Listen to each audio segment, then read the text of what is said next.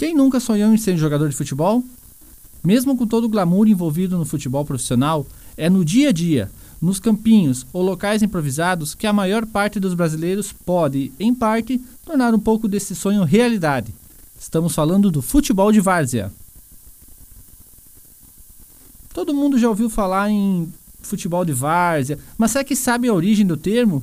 Por que o futebol amador é chamado de várzea? Essa história é antiga, vem lá do início do século XX.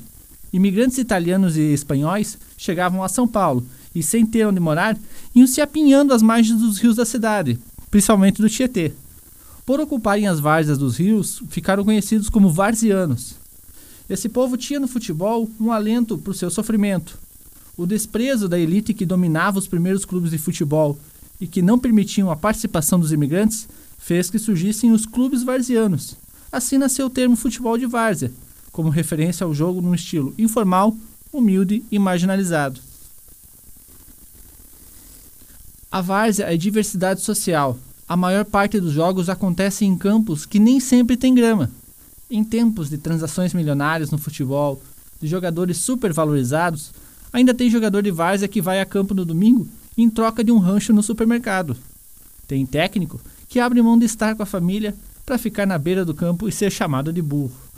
Aqui em Passo Fundo tá cheinho de pessoas assim, loucas por futebol. Vamos conhecer a situação da Várzea Passofundense?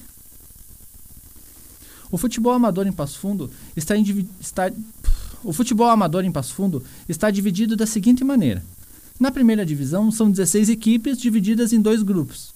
Elas jogam entre si dentro do próprio grupo.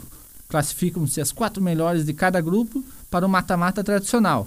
Os piores são rebaixados. Os jogos acontecem nos estádios Vermelhão da Serra e BS Bios Arena. Se tem rebaixamento, quer dizer que tem segunda divisão. Como funciona? A segundona, como é conhecida, é a várzea em seu estado bruto. Campos com mais terra do que grama, torcida na beira do campo e os duelos realizados nos bairros. São 48 equipes divididas em seis sedes. As duas melhores classificadas de cada sede disputam vaga para a elite do futebol passofundense. E quem nos fala sobre a organização dos campeonatos é o secretário municipal de esportes Gilberto Belaver. Ele nos conta sobre a importância do futebol de várzea para a cidade. Quem também conversou conosco foi o Marlon Júnior da Silva. O construtor de 37 anos é técnico e dirigente do Pumas, equipe da primeira divisão. Marlon conta sua motivação em estar à frente do time.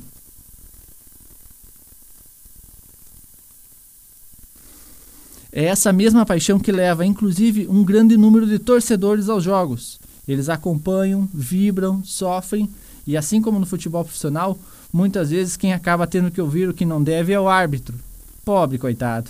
Tá ali para fazer um dinheirinho extra, ajudar na renda da casa e tem que ouvir cada coisa. Escuta só.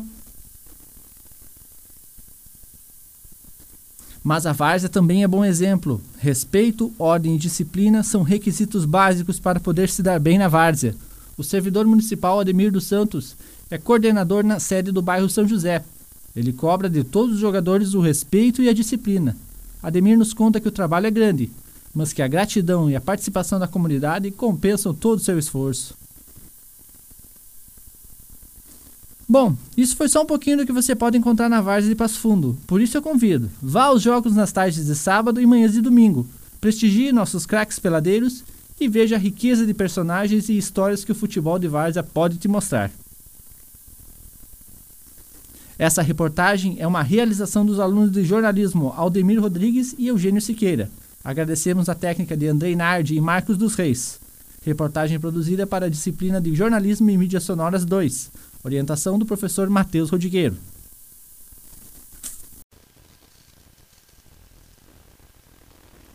Quem nunca sonhou em ser um jogador de futebol? Mesmo com todo o glamour envolvido no futebol profissional, é no dia a dia, nos campinhos ou locais improvisados que a maior parte dos brasileiros pode, em parte, tornar um pouco desse sonho realidade. Estamos falando do futebol de várzea. Bom, Demir, todo mundo já ouviu falar em futebol de várzea, mas será que sabem a origem do termo? Por que o futebol amador é chamado de várzea? Conta pra nós.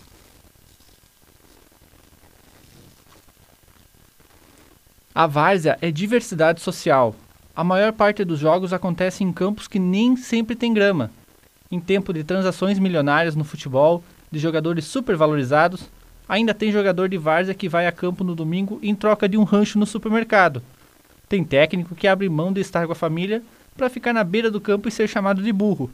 Aqui em Passo Fundo tá cheinho de pessoas assim, loucas por futebol. Conta para nós, Aldemir, qual é a situação da várzea passo fundense? Bom, Aldemir, se tem rebaixamento, quer dizer que tem segunda divisão na cidade.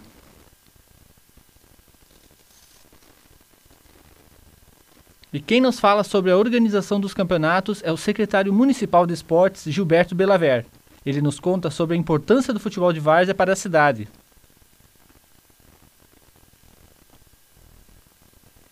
É essa mesma paixão que leva, inclusive, um grande número de torcedores aos jogos.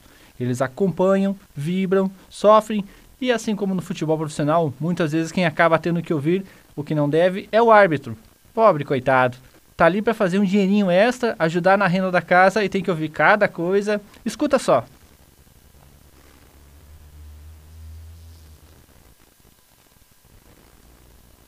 Bom, isso foi só um pouquinho do que você pode encontrar na Várzea de Passo Fundo. Por isso, eu convido, vá aos jogos nas tardes de sábado e manhãs de domingo. Prestigie nossos craques peladeiros e veja a riqueza de personagens e histórias que o futebol de, de Várzea... Só regravar essa última. Bom, isso foi só um pouquinho do que você pode encontrar na Várzea de Passo Fundo.